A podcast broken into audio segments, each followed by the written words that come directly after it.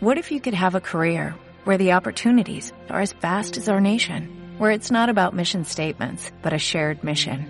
At U.S. Customs and Border Protection, we go beyond to protect more than borders, from ship to shore, air to ground, cities to local communities. CBP agents and officers are keeping people safe. Join U.S. Customs and Border Protection and go beyond for something far greater than yourself. Learn more at cbp.gov/careers. La voz del derecho presenta Panorama económico. Los hechos, las cifras, las medidas oficiales, el sistema cambiario, monetario y crediticio. Dirige y conduce Luis Alberto Ávila. Bienvenidos a Panorama Económico con la dirección general del doctor José Gregorio Hernández Galindo. Hoy les estaremos acompañando Jimena Charri, Alejandro Velandia, Alberto Ávila, en el control máster el ingeniero Luis Daza. En nuestro análisis semanal de los temas internacionales económicos, eh, pues hacemos referencia esta semana, Alejandro, a un tema que es, diéramos, que todo el mundo está preguntando si realmente la tendencia de las bolsas en el mundo en los últimos días de esta semana han tenido pues una tendencia básicamente al alza, o sea, los futuros de Dow Jones, eh, o también en, en, los días más recientes eh, retrocedieron, el caso de S&P 72%, el Nasdaq que también pierde 0,71%. Eh, esta fluctuación de esta semana, ¿a qué se debe? Algunos analistas dicen que se debe a la expectativa de las tasas de interés, que si la Reserva Federal sigue subiendo tasas, o ya hay una expectativa posible de que ya empiecen por lo menos no a endurecer tasas, no empiecen a subirla al mismo ritmo, sino frenen el incremento de tasas y empiece una descolgada de tasas de interés, porque se han dado cuenta los bancos centrales que subiendo la tasa de interés tenemos a portas una recesión económica. Entonces ya empiezan a ver cómo el, dan un paso atrás y no suben más tasas, por lo menos la primera fase sería no subir más tasas de interés y empezar a bajar eh, puntos porcentuales gradualmente también. Entonces, ¿en qué horizonte estamos? A veces los oyentes acá en La Voz del Derecho se preguntan, ¿para dónde vamos? ¿El Banco de la República seguirá subiendo tasas? Obviamente, el banco es autónomo, no podemos nosotros predecir exactamente si está en el 10% ahora, va a seguir al 11, al 12, al 13, no, eso no, no lo podemos argumentar. Pero la tendencia en el mundo sí es esa, o sea, las bolsas de valores esta semana en algunos días tuvieron retrocesos, pero ya están, pues obviamente otros días han recuperado, recientemente recuperan. Esa fluctuación que se da, unos días pierden, otros días hay una recuperación y eso genera mucha incertidumbre. ¿Qué hacemos con nuestra audiencia? ¿Qué le podemos decir? Sí, muy interesante ese análisis. Primero, eh, muy buenas tardes a todos nuestros oyentes de Panorama Económico, mis estimados colegas, eh, doctor Luis Alberto Ávila, José Gregorio Hernández Galindo, nuestro director, ingeniero de sonido Luis Daza y nuestra compañera de trabajo Jimena Charri. Estamos mirando precisamente los movimientos a nivel internacional con respecto a los movimientos en las bolsas de varios hemisferios. Miramos, por ejemplo, que de los países que más tienen inflación, de los continentes que más tienen inflación es Europa y América. De los continentes que menos se ha generado inflación es Asia. Recordábamos, por ejemplo, la inflación de China, la inflación de Japón, la inflación de Arabia Saudita, pues no son tan escandalosas como las la inflación que se ha generado en los Estados Unidos y en algunos países de Europa. En el caso de Colombia, que más adelante lo miraremos en panorama nacional, miramos que obviamente nosotros estamos muy atados a lo que es tema dólar, porque pues recordemos que eh, nuestros primeros socios comerciales está Estados Unidos y también nuestra política monetaria está anclada a la política de ellos. Recordemos dentro de los movimientos a nivel internacional, dentro de las tasas de interés, recordando para los grandes empresarios, para los grandes fondos y los que miran los temas de cómo, qué se viene, cómo se viene y cómo se está formando ese tema de las tasas a nivel global pero primero mirando indicadores a nivel de la bolsa de los Estados Unidos, que recordemos es la más importante del mundo por volumen. Miramos que el primer indicador, que es el Dow Jones, lo vemos hoy cerrando en los 29.932 puntos, cerrando el menos 1.32%. En el caso del Standard Poor's 500, que recordemos este agrupa las 500 más representativas del mercado, este cae hoy menos el 1.04%. Estos, recordemos, son datos en tiempo real, cerrando en los 3.744 puntos. En el caso del Nasdaq Composite, recordemos que este agrupa las tecnológicas, este cierra en los 11.073 puntos y cierra en el 0,68%. Recordemos que el, el, dólar index, el indicador dólar, está hoy en los 112.123, subiendo el 1%. Con la última, recordemos que con la última subida de tasas de la Reserva Federal de los Estados Unidos, las demás, las demás monedas tendieron a perder valor frente al dólar. Recordando, haciendo un repaso de las tasas a nivel global, recordamos que la Reserva Federal en cabeza de Jerome Powell, la tasa la subieron al 3.25% y recordando que la próxima reunión es, el, es en noviembre 2 de este año. En el caso del Banco Central Europeo, recordemos que la tasa está en el 1.25. Hace muchos años el Banco Central Europeo en cabeza de Christine Lagarde no subía tasas. Desde hace mucho tiempo, hablamos de, puede ser a más de 10 años, tema de la última crisis que hubo a nivel global financiera que fue 2008-2009.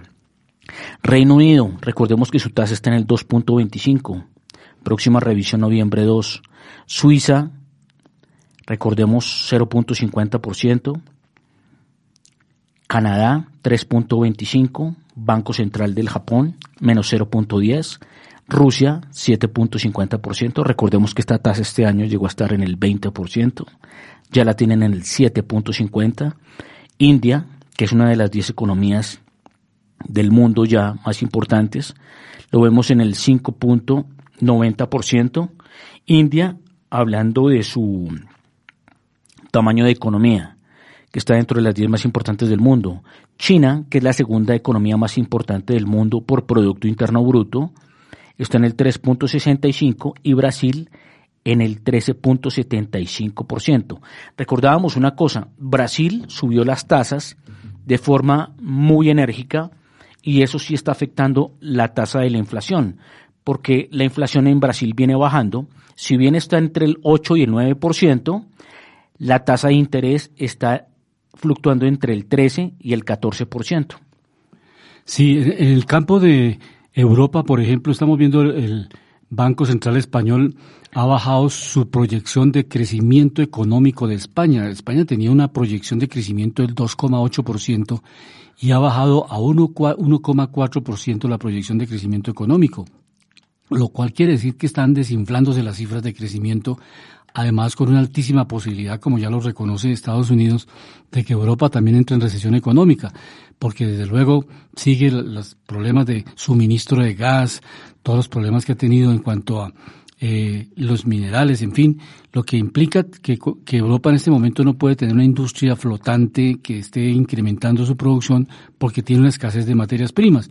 Entonces, todas esas proyecciones eh, están alineándose con los organismos internacionales que España pues no tendrá un crecimiento superior al 1,4%. Igualmente tiene una inflación entre el 8,5 8,7%, que es una inflación alta también, y que está afectando desde luego el nivel de precios de toda la economía española. Entonces, eh, básicamente es un elemento importante en este análisis que estamos viendo porque este es un efecto dominó en todos los países de la Unión Europea. España colapsa, eh, Alemania que estaba como líder, que Alemania tenía superávit comercial, ¿se acuerda Alejandro? Antes de la guerra de Era una constante. El superávit comercial de, Alemania era... Por un modelo de desarrollo, no era un accidente, ¿no? Era una planificación permanente, o sea, ellos siempre estaban con esa, ese superávit comercial y obviamente eso lo colocaban como ejemplo para los demás países, que es una disciplina, que era una, éramos ya una construcción de muchos años, pero ahora España, eh, Alemania tiene que reconocer de que entró en un problema de un colapso económico. De acuerdo. Y ha cambiado los elementos importantes de la planeación en Alemania. Entonces, estos indicadores de España, Alemania, bancos centrales bajando el crecimiento económico, lo que está denotando es que Europa también entrará en recesión económica y eso es muy grave para América Latina. Y hay un problema que se viene muy grave, ya que estamos hablando de España Recordemos que el porcentaje de la deuda pública en España sobre el Producto Interno Bruto está en el 118%. O sea, ya pasó más del 100%. Y esto ya hacen entrar en crisis precisamente a países de la zona euro. Y recordemos que España no es igual de fuerte a Alemania, porque recordemos que Alemania es un gran transformador de materias primas. Si vemos otros países a nivel global, Miramos, por ejemplo, el caso de Canadá. La deuda está en el, ciento, en el 118% sobre su Producto Interno Bruto. Vemos países como Chile, que estaba muy bien manejado el tema de la deuda, 33% sobre el Producto Interno Bruto. En el caso de China, está en el 66.8%. Colombia, 64.5%. Pero, por ejemplo, países también muy desarrollados en Europa, los más juiciosos, que son los del norte, vemos a Dinamarca, con un porcentaje de la deuda del 36.7% sobre el Producto Interno Bruto. Exactamente.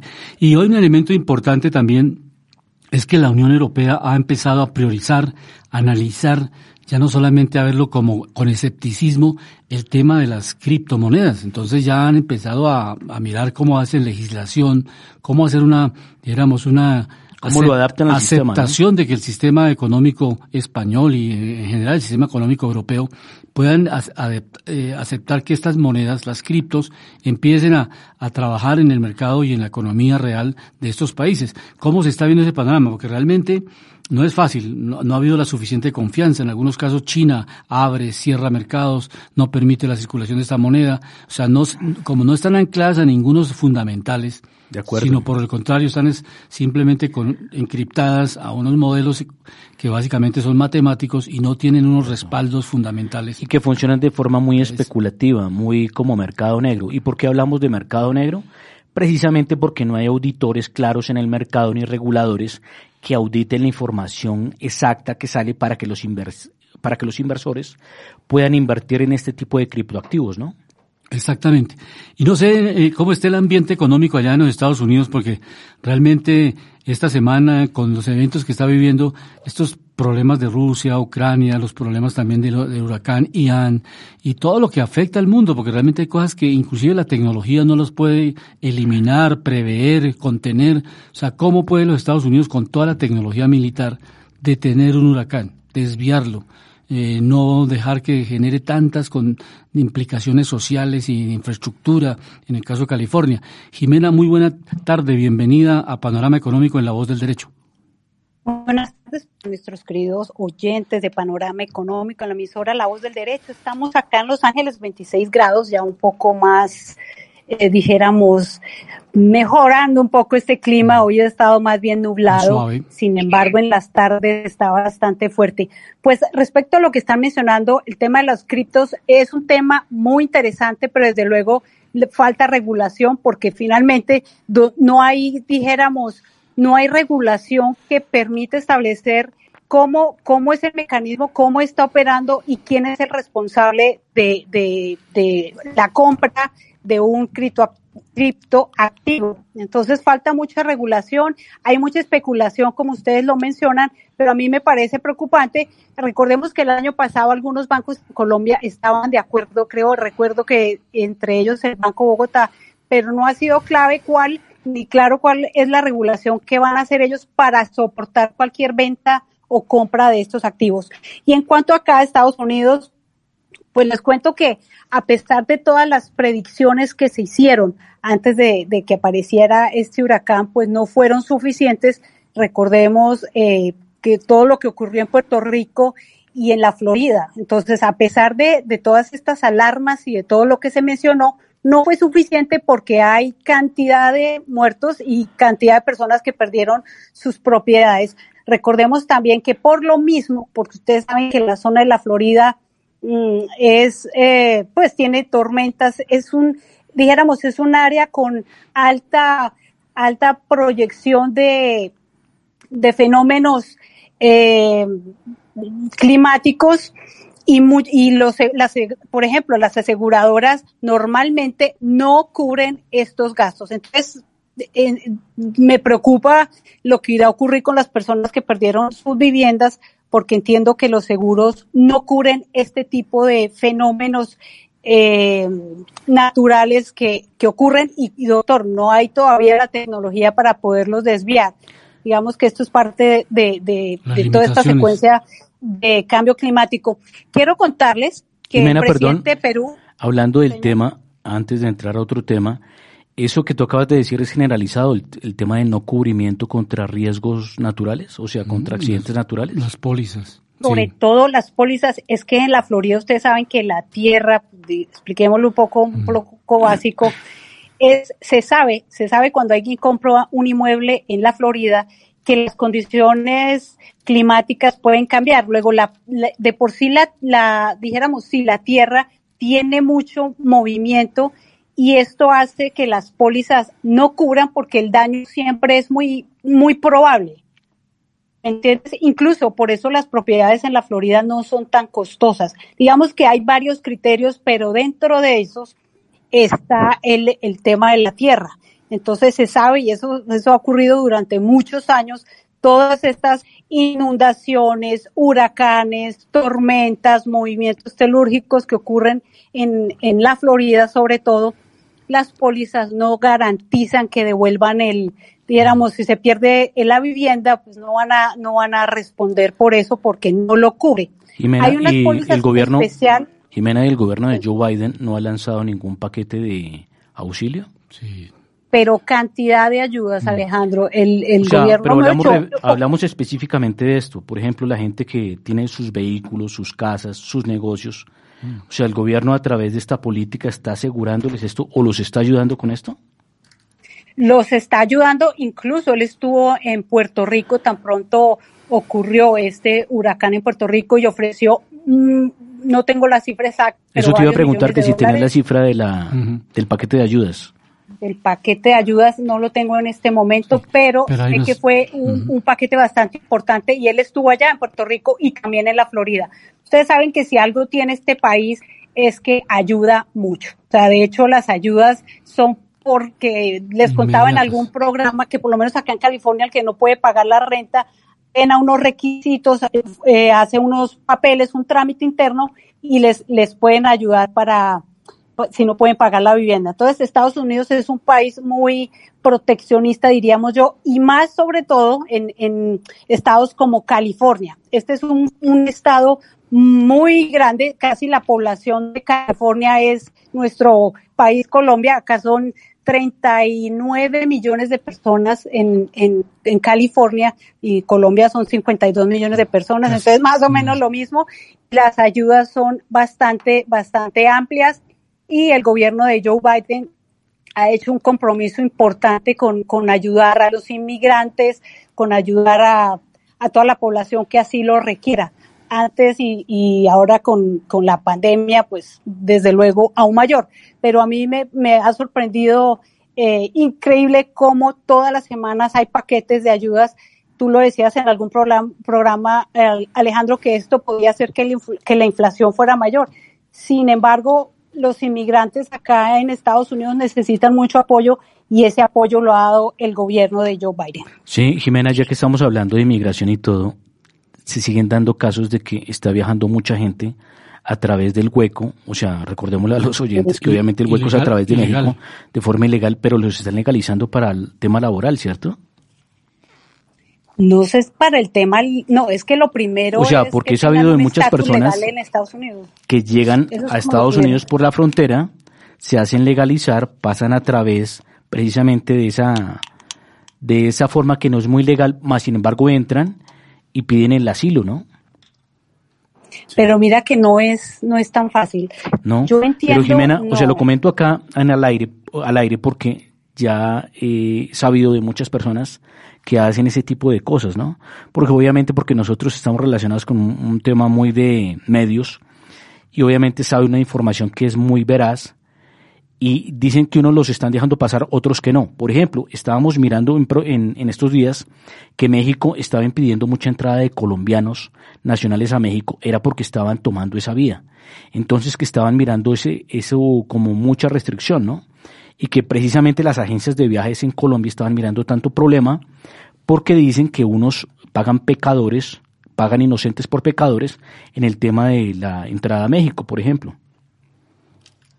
Sí, y, este es un fenómeno pues, que lo hemos comentado en algunas ocasiones, o sea que la gente que no tenga papeles, documentos, que no haga el traslado correctamente tiene altísimos riesgos o de morir, morir en el intento o, que, o ser detenido ya en los Estados Unidos y pues ser deportado. Entonces, el llamado que le hacemos a nuestros oyentes. Pero decían que riesgos mayores, profesor Luis, que muchos dicen que se estaban pasando en barco, dice que Panamá, y es que hay unas guerrillas o unos grupos eh, al margen de la ley que violaban muchas mujeres, ¿no? No, se presta para todo tipo de, de crímenes de lesa humanidad con la, contra la gente, porque la gente va indefensa, con el, el deseo de pasar a Estados Unidos, les toca pagar plata a unas pandillas, a unos grupos, Claro. y esa gente nunca le va, a, la ley, no ¿no? le va a garantizar que realmente va a ser legal la- el, el ingreso a Estados Unidos. Entonces el riesgo es grande. Entonces es una explotación muy grande. Pero yo quiero terminar en el ¿Sabe? tema de criptomonedas. Es porque lo que está pidiendo la Unión Europea es que ellos no hagan una legislación solamente para la Unión Europea, sino le están pidiendo a Estados Unidos que traten de diseñar con la compañía del Fondo Monetario Internacional del Banco Mundial una legislación global que permita que las criptos funcionen o por lo menos tengan unas reglas claras de cómo van a funcionar a nivel global entre los países. Eso es lo que está buscando la Unión Europea, porque ellos dicen que ya la Unión Europea ha adelantado una legislación que está funcionando. Pero dijéramos en algunos casos, cuando no existe una, una legislación estándar, en otros países no funciona igual y estas criptomonedas que tienen unas subidas y unas caídas muy fuertes en los precios de cotización. Sí, porque es muy especulativo. Claro, es muy especulativo. En los países no tienen ninguna le- legislación clara. De pronto hay algunas normas muy parciales y eso no permite que a nivel global se reconozca o se rechace definitivamente las criptos. Pero Mm. sí, Jimena, porque es que el mercado en general tiene un regulador, recordémoslo a los oyentes, un mercado organizado, un regulador y un custodio, ¿no? El custodio es el que se encarga de vigilar y, tener, y mantener la tenencia de sus activos. el respaldo. Y el regulador es el que se encarga de mirar y auditar precisamente el buen funcionamiento del intercambio de sus activos y que no hayan fraudes ni trampas. Y recordémosle a los oyentes, hay intermediadores del mercado como Binance, que muchos han entrado a Binance, pero cuando no han demostrado antes ante los estados su tenencia en criptos, los estados muchas veces les han embargado sus criptoactivos en este tipo de intermediarios. Hay otra forma de lo que habla el profesor Luis Alberto, que es hacer otro tipo de operación que no sé si Jimena ha escuchado esto, que es el one-to-one, que es a través de billeteras frías, que es a través de no los intermediadores del mercado porque las cripto las criptodivisas fueron creadas precisamente para estar por debajo del sistema.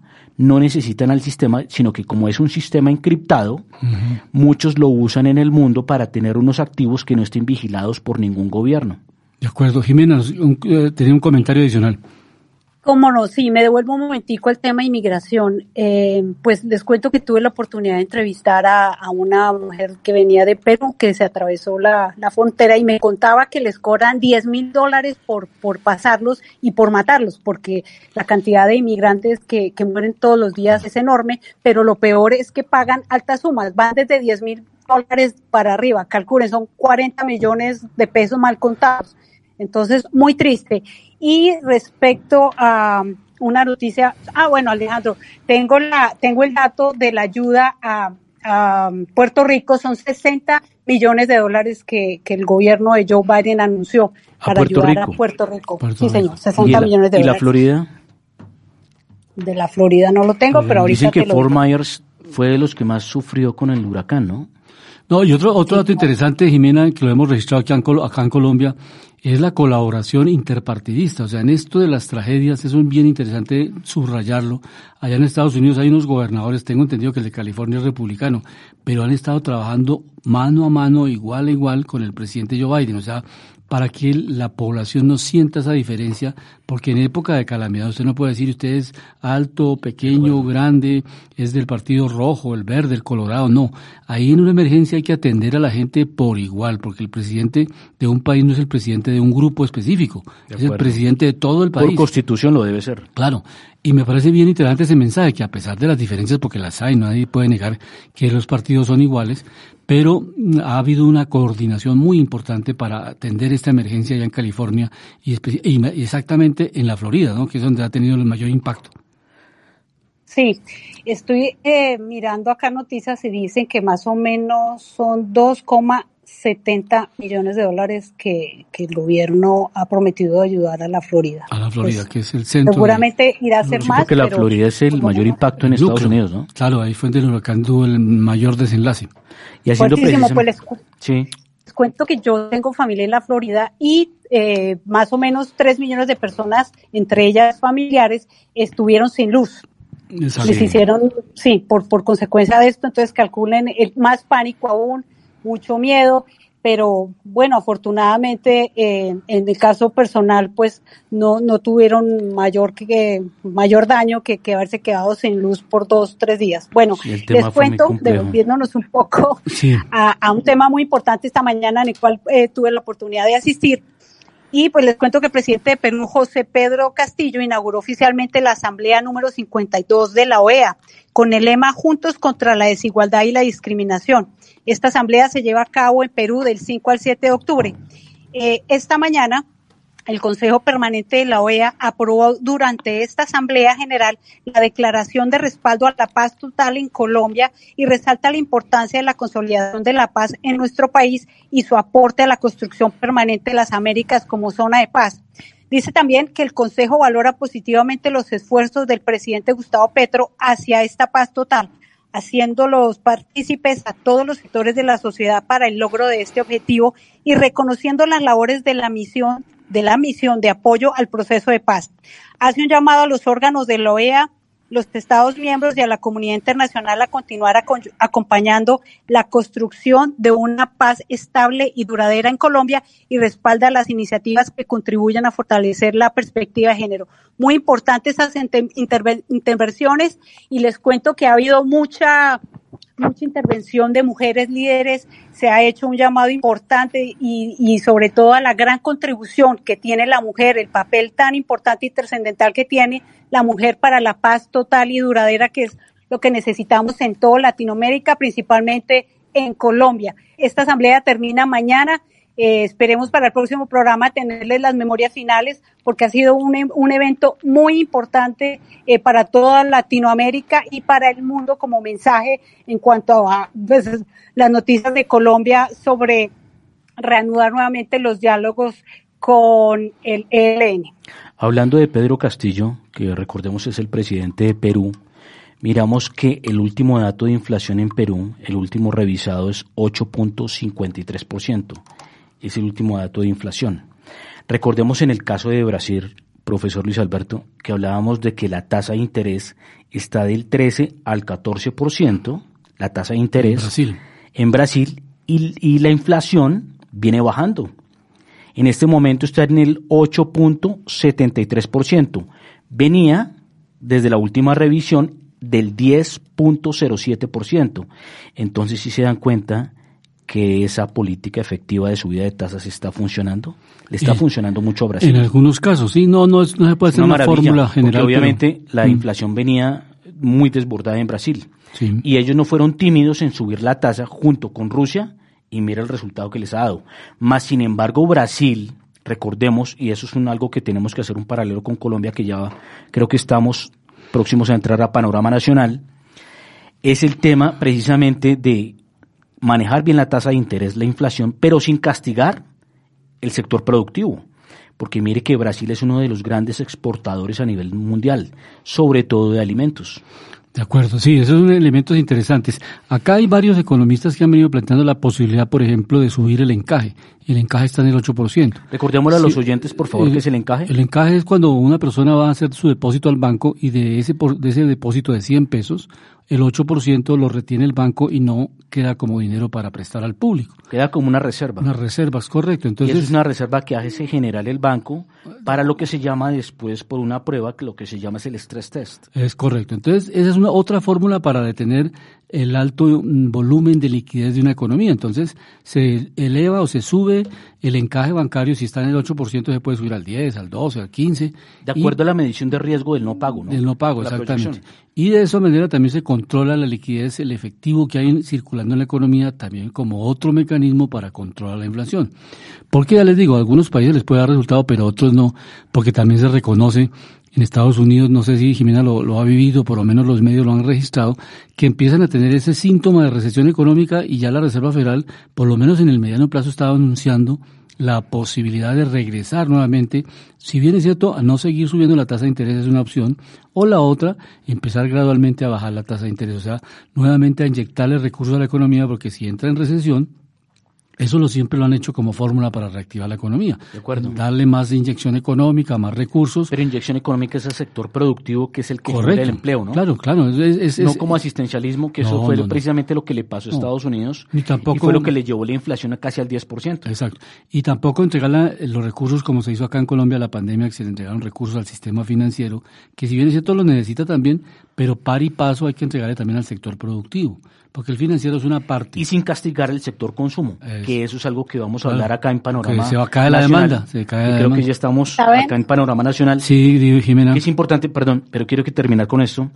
que es en la reforma tributaria que se viene, en esto que estamos hablando, no generar mucho impuesto a las ganancias ocasionales, ni a las utilidades, ni a las rentas, porque eso es lo que hace que se castigue precisamente la generación de valor y de inversión en los sectores productivos, ¿no? Ya están en las comisiones económicas, hoy justamente, hoy jueves, están ya presentando las ponencias y ha habido concertación, o sea, ya el impuesto a, los dividendos no es igual de alto, Todavía no han salido las cifras oficiales y por eso pues, esperamos la próxima semana. Una vez esté aprobado, que hoy están en el trámite en el Congreso, la otra semana presentar ya las cifras, cómo queda, porque ya va a pasar a plenaria. O sea, una vez se aprueban las comisiones, todos los proyectos normalmente arrancan por las comisiones. Como este proyecto de la reforma tributaria tiene un mensaje de urgencia del gobierno, entonces se reúnen simultáneamente. Claro que dicen que hay, hay plazo hasta mediados de diciembre, ¿no? Sí, sí, no, todavía hay plazo. Pero la idea es, que no se apruebe a pupitrazo. O sea, que se llegue el último. Pero dicen los opositores que eso es lo que se quiere hacer en esta semana, ¿no? No, no, no. O sea, se trata de concertar y han habido audiencias y reuniones con los gremios y buscar un punto medio. Ya el Pero se va a llevar, la pregunta es, ¿se va a llevar a discusión? Sí, la ponencia sí se lleva a discusión y en, en comisiones Porque es que la oposición decía que no lo quieren llevar a discusión, sino lo quieren aprobar de una vez. No, tienen que constitucionalmente cumplir con el trámite o si no después se, se presentan demandas de forma. o sea, que si no se cumple con el procedimiento, hay una ley que es la ley quinta que establece la forma como opera el Congreso. Cualquier trámite que se salga de esa ley quinta puede ser improcedente y puede ser demandado por, por vicios de forma. Jimena, adelante. Totalmente de acuerdo, doctor. Sí, falta el debate eh, por parte de las comisiones, hacen un debate interno y luego ahí sí nuevamente se aprueba o no. Sí, exactamente. Entonces no es tan fácil como, como que se aprobó la reforma, no, esto tiene un, una serie de procedimientos que deben cumplirse, o si no, como usted bien lo dice, se cae la reforma y ahí sí volvemos a, empezar de cero. Y ojalá, que no sea así de, esfuerzo. Y ojalá que no sea así de fácil, porque es que lo que se viene no es cualquier cosa. Recordemos que Colombia tiene una situación que es muy delicada, ¿no? A nivel de indicadores macro. Hablo de balanza comercial, que recordemos la tenemos en negativo hablo de déficit en cuenta corriente. presupuestario ¿sí? déficit fiscal. Déficit fiscal o sea que no nos alcanza el dinero que captamos para los gastos. para los gastos del estado.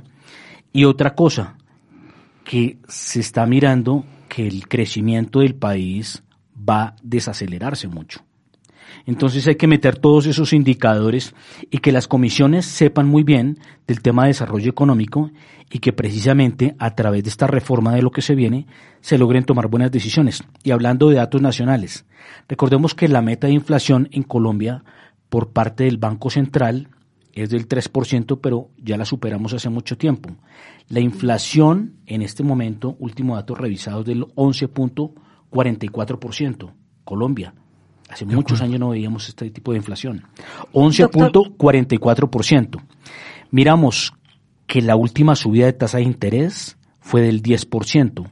Muchos dicen en Colombia por qué fueron tan tímidos en subir la tasa más puntos.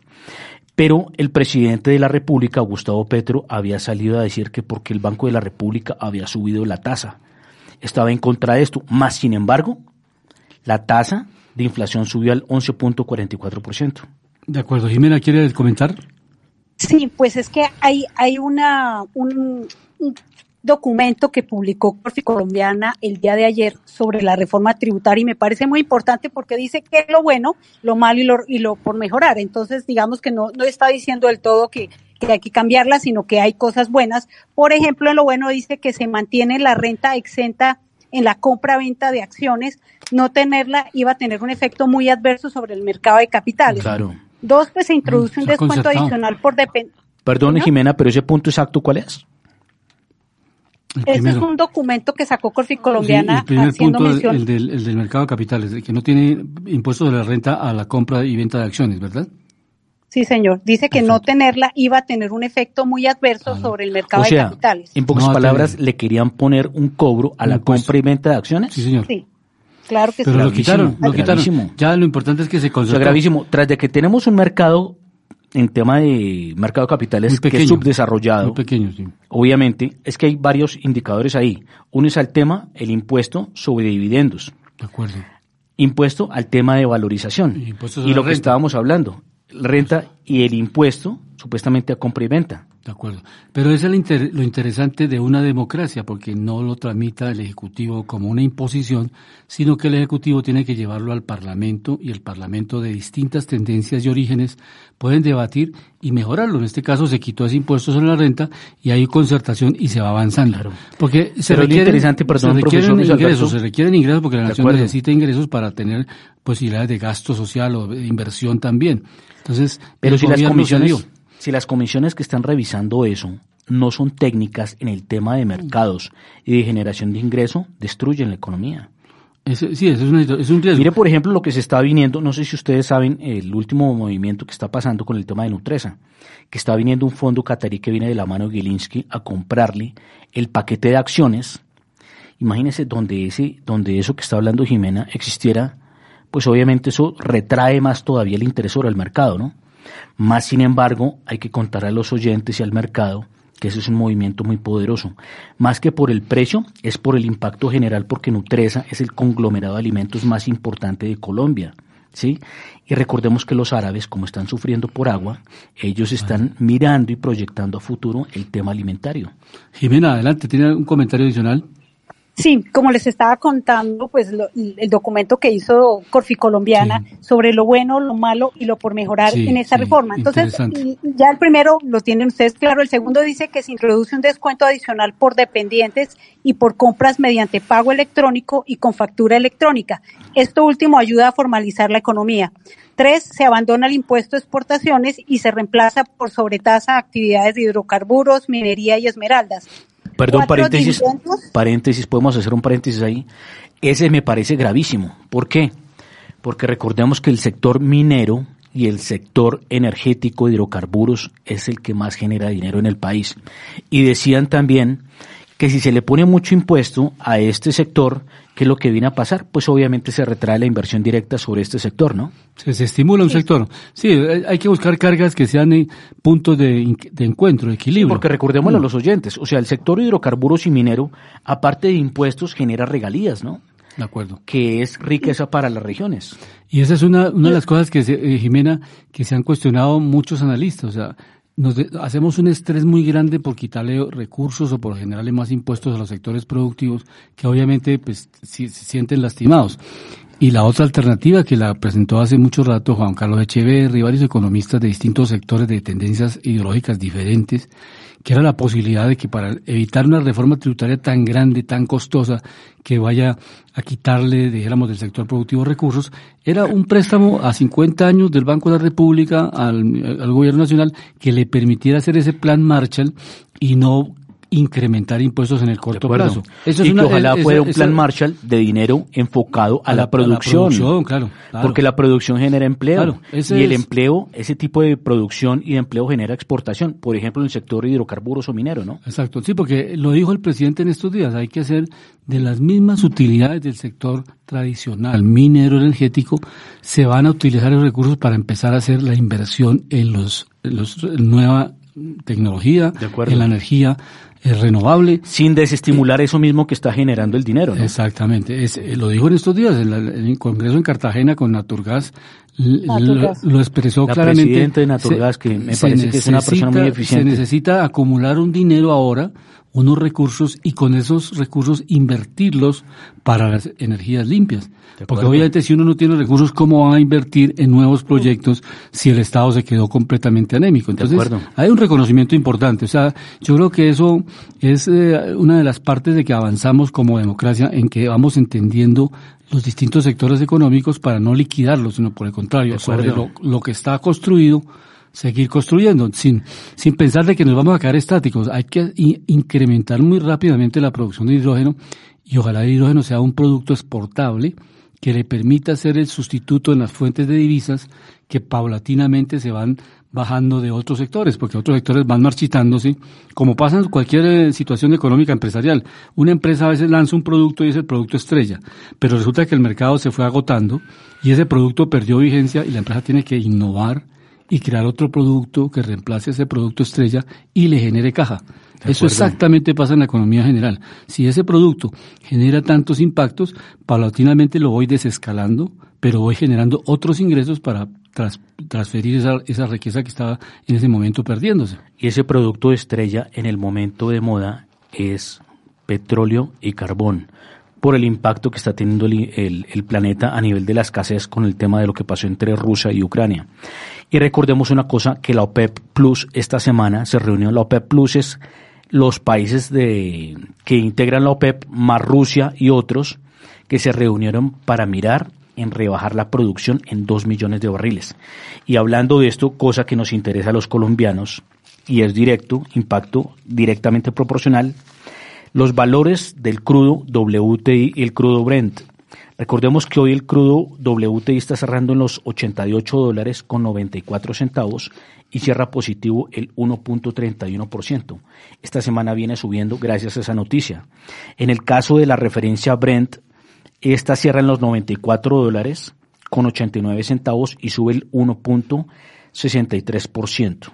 Jimena, avancemos con ese estudio de Corfi Colombiana que me parece interesante, lo bueno, lo malo y lo regular de la reforma tributaria. Solamente para complementar una cosa que acaba de decir Alejandro, la producción del el recorte de 2 millones de barril de petróleo es por día, Alejandro, por, día. O sea, aún peor. Bueno, entonces seguimos con lo bueno. yo digo que sería mejor, Jimena para nosotros, ¿no? Sí, porque se incrementa el precio y eso genera más, entra más dinero. Sí, por eso es que obviamente la llamada del gobierno y de la ministra, por favor, que se debe ayudar, es que mire la mina de oro que tenemos, ¿no?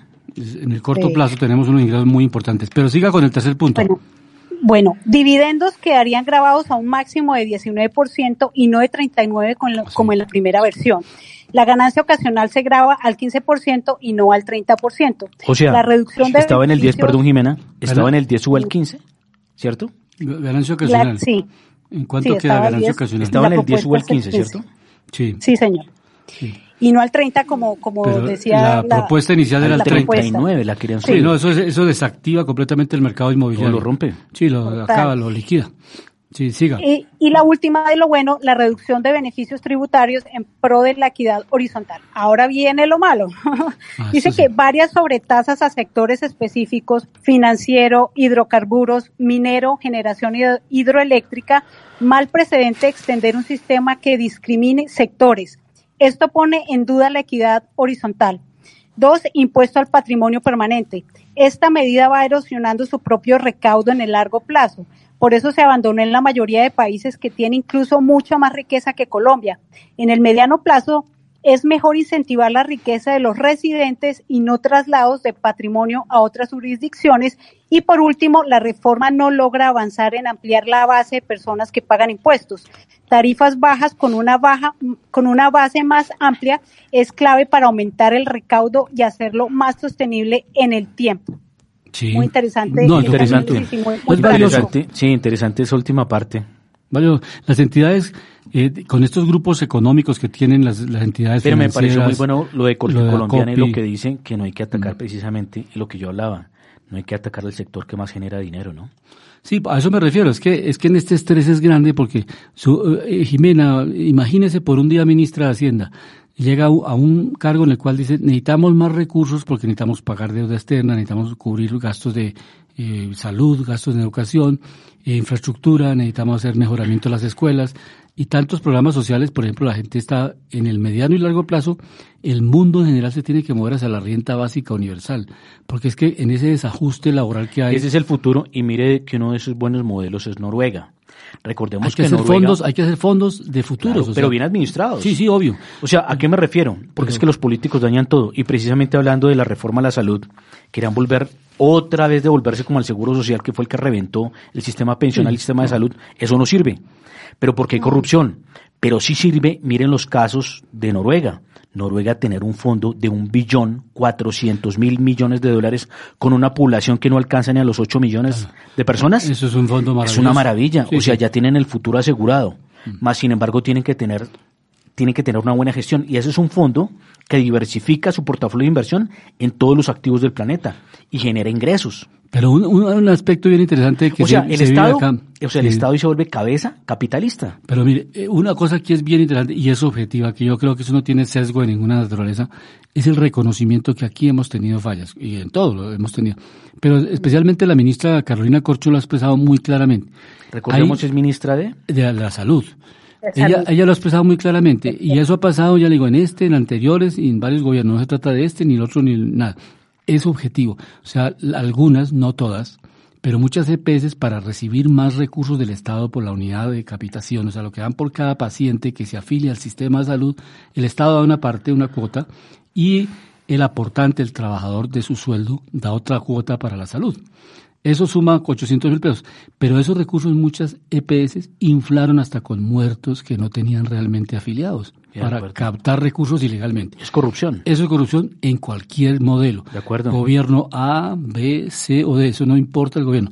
Lo grave es que esos recursos son sagrados y deben estar dedicados a la salud. Jimena, adelante.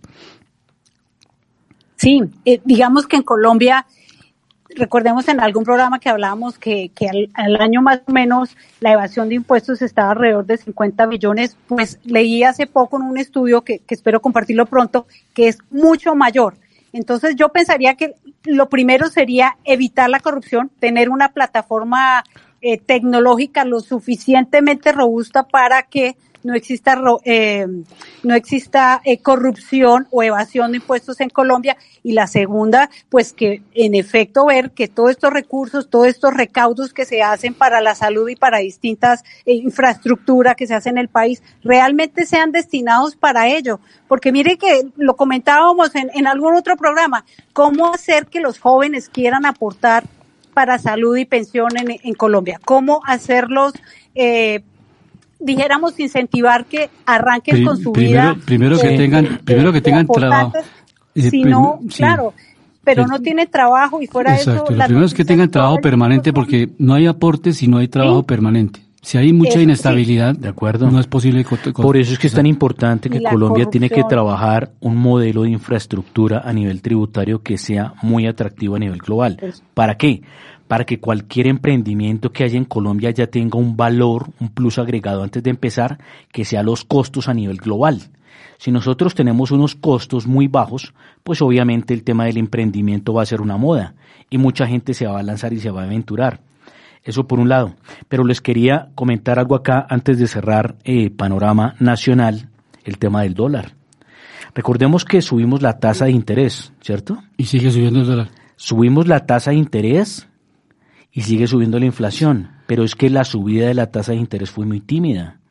Recordemos que la tasa de inflación quedó en el 11.44% y la tasa de interés se subió del 9 al 10. Más sin embargo, hemos visto una subida, los últimos días hubo unos sub y bajas muy fuertes y estamos cerrando en los 4.613 pesos. Esto es un dólar escandaloso, ¿no? Nosotros no nos podemos acostumbrar a esto. Y esto también es un llamado a los que trabajan con el, con el gobierno Petro y al ministro de Hacienda. Ministro de Hacienda, esto no es normal, no se acostumbra a esto. Y con mucho respeto le decimos, obviamente, consiga los técnicos exactos. Mire, hay muchos países que han salido al desarrollo en situaciones muy delicadas. Colombia tiene unos ingredientes positivos, sector energía, impúlselo. Coméntele al presidente el impacto que tiene. Hay muchos países que, mire, no más Joe Biden, eh, el presidente Joe Biden, el presidente, el canciller de Alemania Olaf Scholz, el presidente de Francia Emmanuel Macron se la pasaban recorriendo el planeta entero y el presidente, la presidente de del Reino Unido, precisamente consiguiendo energéticos. ¿sí? Nosotros tenemos energía por montones, nosotros somos uno de los países que se puede llamar la Arabia Saudita en carbón. Nosotros tenemos un potencial, pero no lo estamos utilizando. Entonces, por favor, seamos lógicos, seamos prácticos y pragmáticos, así como son los norteamericanos en los temas de desarrollo de economía. Tenemos riqueza, aprovechémosla. Jimena, le cuento un dato bien interesante, eh, específico aquí en Colombia. En las ciudades donde más subió el precio del pollo en Colombia fue en Tunja, en Villavicencio y pues obviamente en la ciudad de Bogotá. ¿Cómo le parece, Jimena? ¿Ya el pollo está Uy, muy económico no. o sigue subiendo? Aquí un pollo en, en Costco vale 9 dólares, doctor.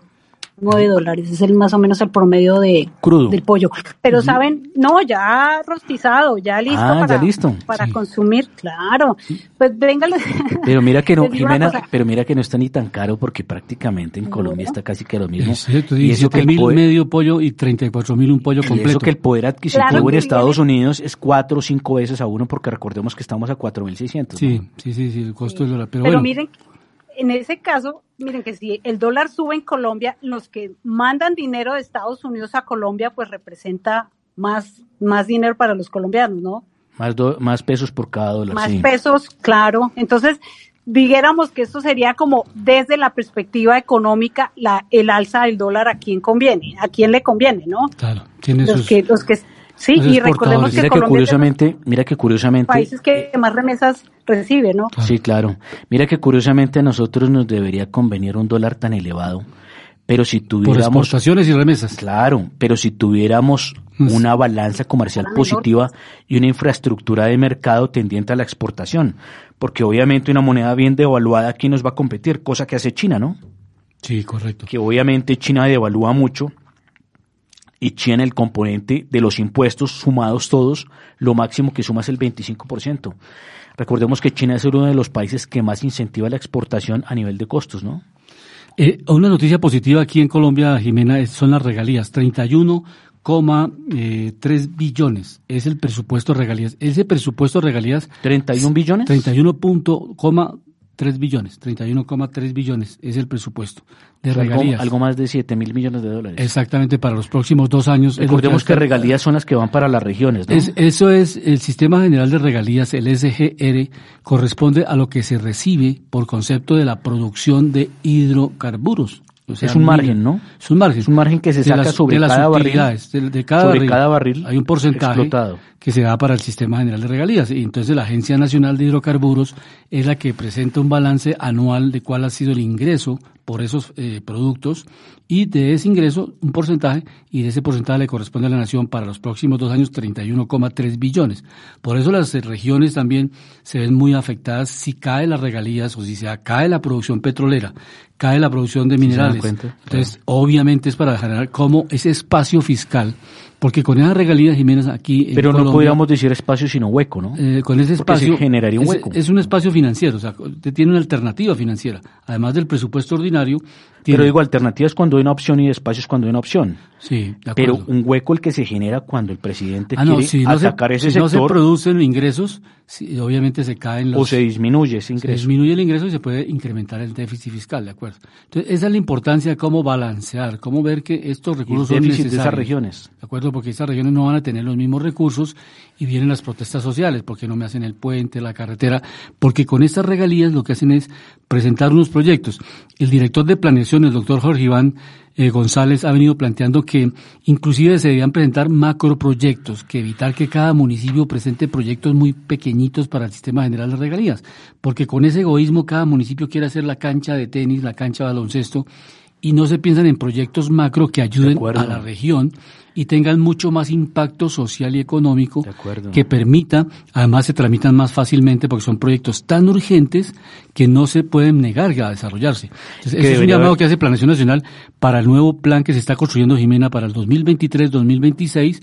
Lo están trabajando en 50 regiones de Colombia, con foros y audiencias de uno, dos, tres días, donde la gente va a presentar las prioridades de inversión que tiene cada región. Y que debería haber un mandato de ley en cuanto a que usar bien esos recursos. O sea, como usted lo habla, de que esos recursos se inviertan más que todo es en activos que generen valor y que generen empleo. Macroproyectos. Un ejemplo, Bogotá, me parece interesante y lástima citar esto con nombres propios, pero el peor error que pudo tener Bogotá fue haber vendido Codensa.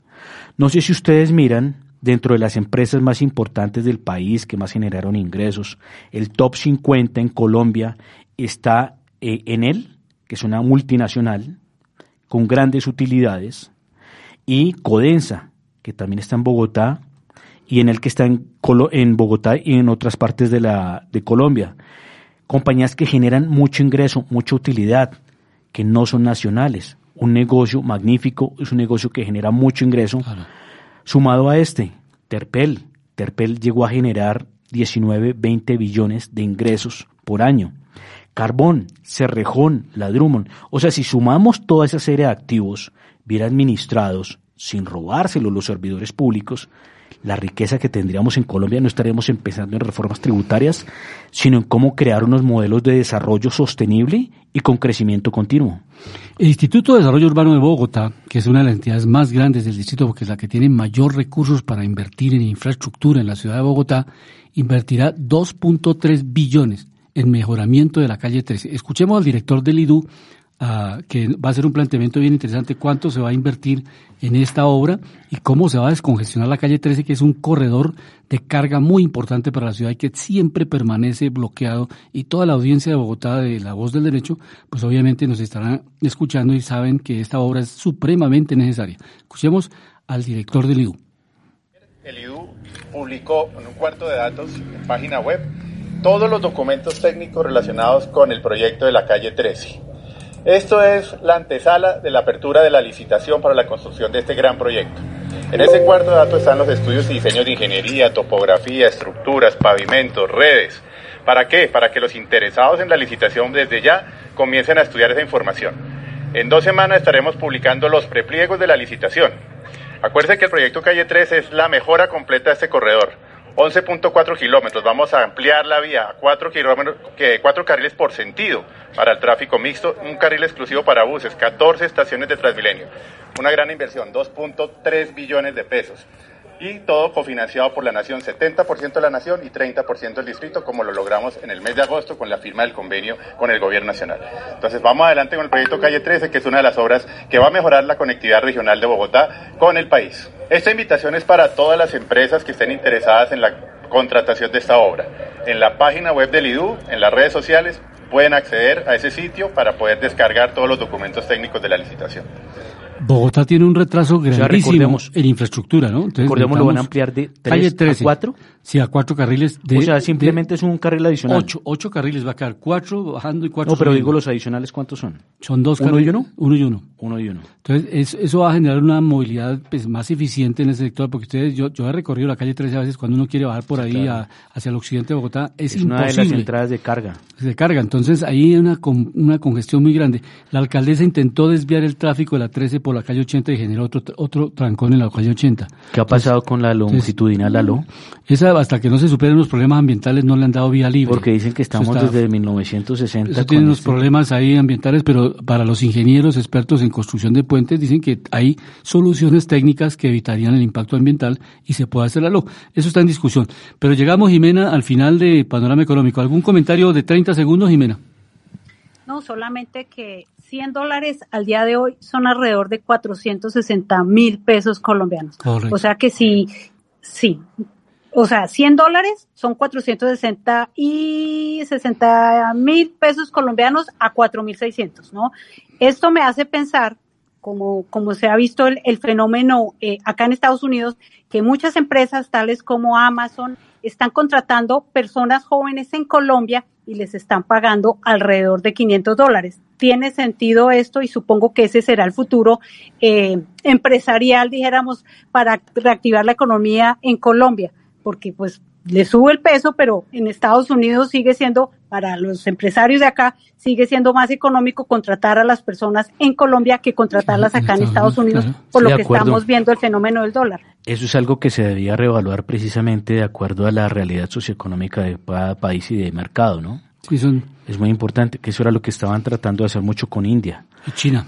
Sí, sí pero asimétricamente, siga, eh, 30 segundos. Que precisamente cerrando con el tema nacional, pues el llamado es al gobierno y a los habitantes que no se dejen engañar y que hagan auditoría precisamente al gobierno, porque es que son los servidores públicos, son los que tienen que seguir el mandato, la buena directriz y el buen diseño de las políticas económicas en beneficio para todos. Llegamos al final de Panorama Económico con la dirección general del doctor José Gregorio Hernández Galindo. Hoy les acompañamos Jimena Charri, Alejandro Velandia, Alberto Ávila, en el control máster el ingeniero de sonido Luis Daza. Nos oímos la próxima semana. La voz del derecho presentó Panorama Económico. Los hechos, las cifras, las medidas oficiales, el sistema cambiario monetario y crediticio la agricultura, la industria, en La Voz del Derecho.